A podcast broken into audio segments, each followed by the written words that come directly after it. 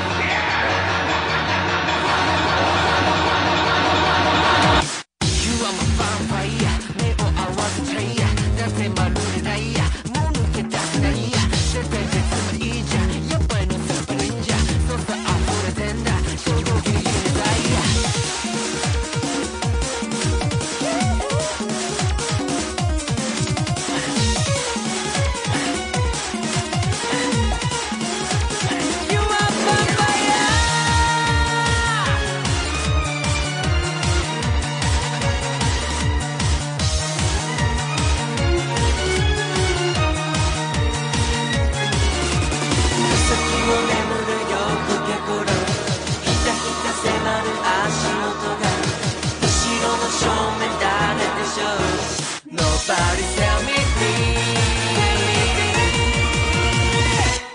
っとずっと君だけを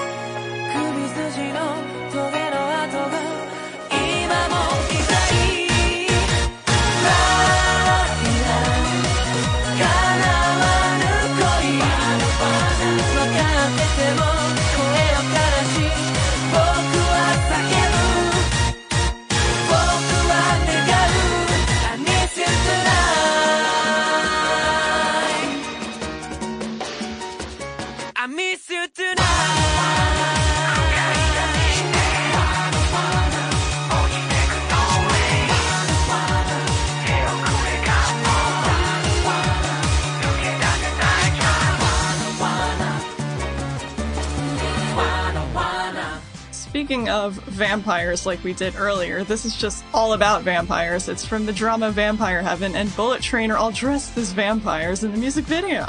Oh yeah, all of them got their classic capes and their suits, and it looks pretty cool actually. They all look pretty good. Yeah. Except, you know, I know they're not real vampires because there's a light above them that's shaped like a cross, and if they were real vampires, they couldn't, like, perform under that. Oh yeah, that would be a bit of an issue. So, now, you heard it first on Japan Top 10, folks. Bullet Train are not vampires. Mm, unfortunately, they are not.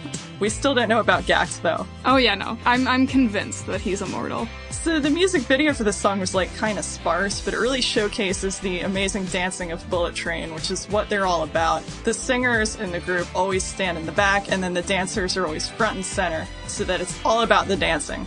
Oh yeah. All right, before we move on to our number four song, we still have some openings on our podcast as an audio editor and a content producer for our show. So if you're interested in applying and you want some more details, you can visit our website at mymti.org slash join. The commitment's only usually a few days a month, and it's tons of fun. Oh yeah, we're having a great time here right now, aren't we? Yeah. Next up is the undisputed queen of Halloween in Japan and all things creepy and kawaii, Kyari Pamyu Pamyu with Crazy Party Night, Pumpkin no Gyakushu from 2015. Number four.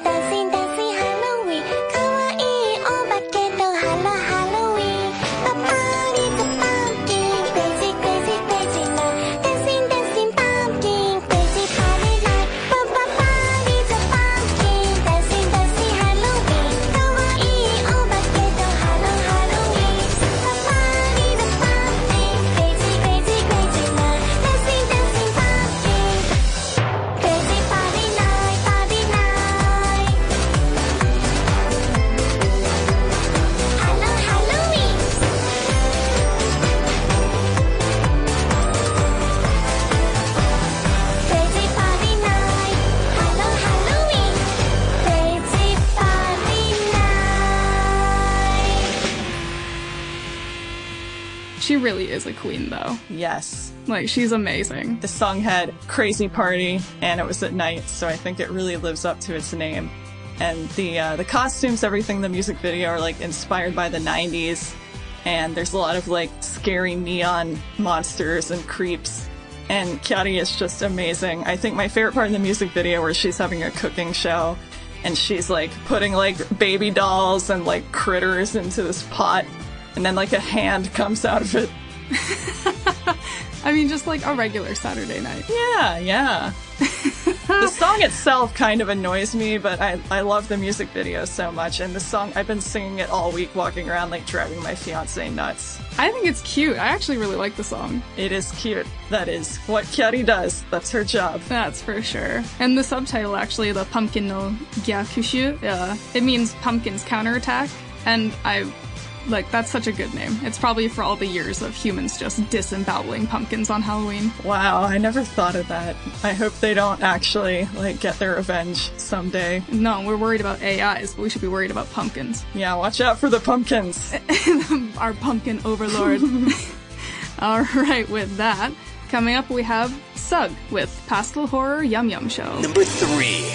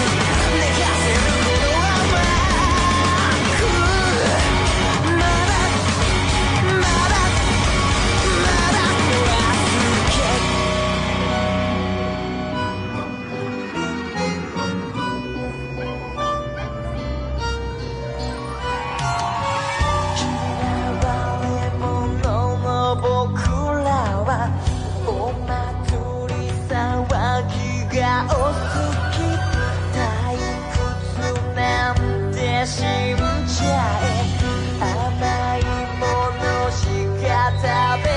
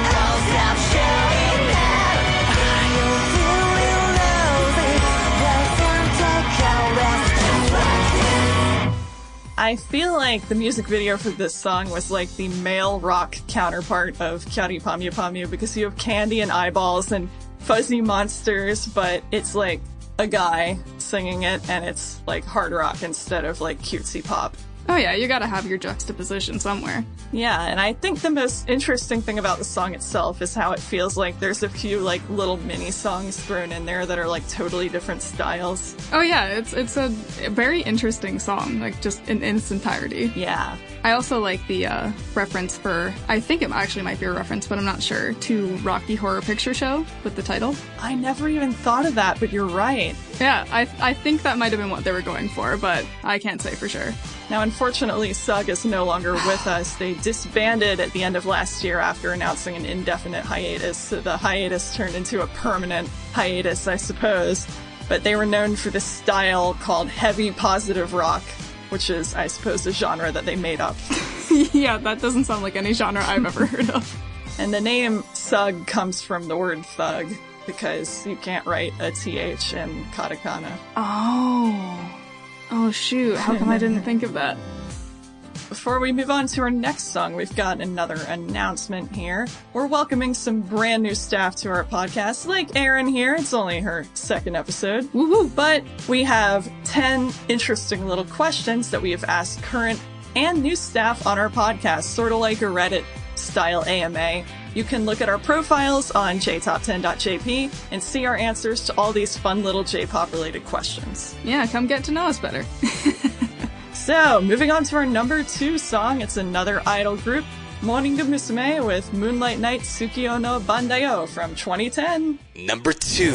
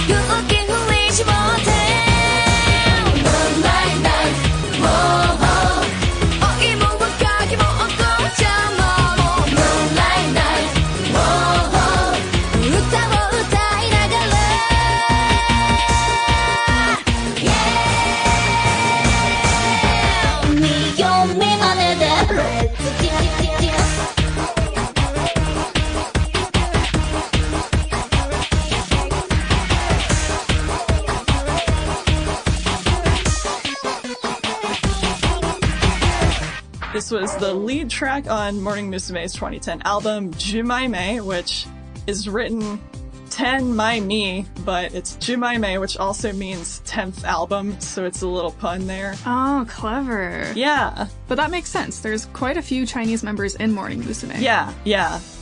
So, you know, Morning Musume has been around so long, like with all these different iterations, they've had members come and go. But this is from their 2010 iteration, which had a couple of Chinese members, and there's some songs in Mandarin on the album that the song was on. That's always pretty cool. I love when there's like uh, different members from different countries because it like it also opens up just the demographic of people who are gonna listen. But then like you get to hear songs that you like in a different language as well, which is super cool. Yeah, I really like when they do that. So, going with this theme of Moonlight, when I watched a live performance of this song on YouTube, all of Morning Musume were, were dressed as little bunny rabbits, and they had their little bunny ears and their little fuzzy tails. And that's because there's this Japanese saying that when you look at the shadows in the moon, that it looks like a bunny making mochi. Yeah, we have our man in the moon, and they have an adorable rabbit making delicious rice cakes. Like, why do we have a man? I can never see the man. Yeah, I can only see the rabbit. so it's standard idol type music, but it really is like bouncy and it gets you going, and the audience seemed to really enjoy it in this live performance I watched. Oh yeah, no, Morning Musume is great. Like all the members are just so cheery, and they're like they're so fun to watch. They're a great band to watch live. Yeah, I would love to do that. Oh my god, I know. Our number one song is coming up very shortly, but before that, we have a few announcements. Are you an indie Japanese music artist? If you create Japanese music and want some exposure, you can get in touch with our music director, Rekka. Hi, Rekka. What's up? and you can send her an email at recca at jtop10.jp. That's R E C C A at jtop10.jp, along with a song you'd like us to feature on the podcast, and maybe a little bit about yourself or your band. Our Japanese translator Miki will now announce this message in Japanese for our Japanese listeners. インディーズミュージシャンの方へお知らせです。ご自身が作った日本の曲を宣伝したいとお考えでしたら、 私たちの音楽監督、レッカまでメールでご連絡ください。アドレスは recca.jtop10.jp です。recca.jtop10.jp です。メールに、ポッドキャストで取り上げてほしい曲を忘れず添付してください。Have you checked out our Patreon program? It's continuing to give our listeners the best listening experience for our podcast. And if you become a Patreon donor, you can hear five more awesome Halloween J-pop songs on this episode with all the amazing commentary by me and Erin. And you'll get all these amazing benefits, free gifts for continued support. You can make song requests. You can even request special episode topics. Yeah, who wouldn't want that? Check it out. jtop10.jp slash club. Join the club. All right, and coming in at number one, the last song on our list today, here is Halloween Junkie Orchestra with Halloween Party from 2012. Number one.「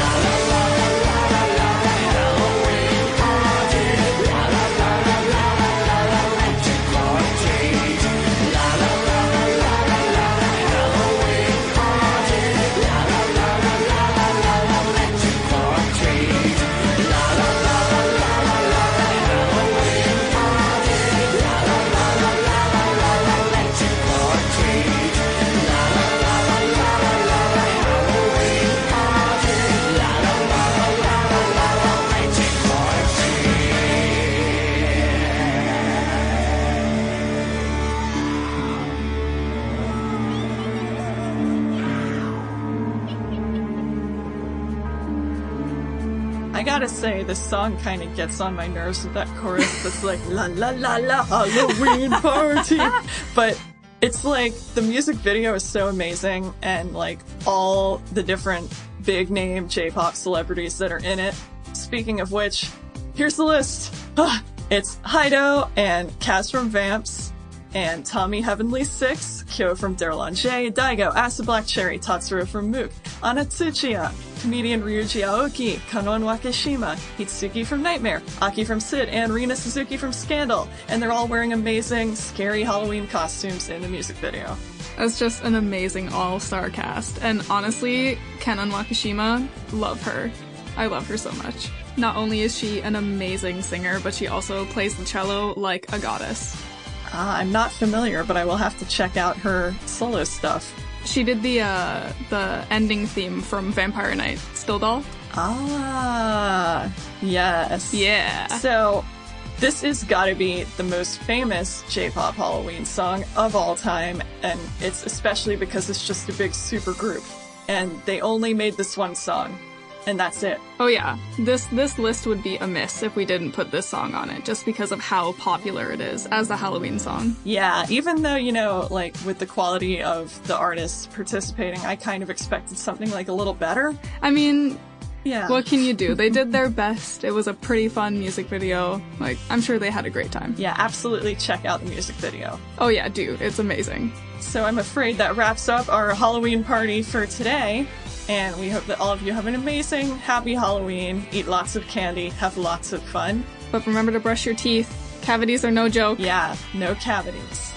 and you can look forward to a new episode coming out tomorrow. It's an Artist of the Month episode for November featuring the alt metal band Sim, and it's hosted by Ethel, as always.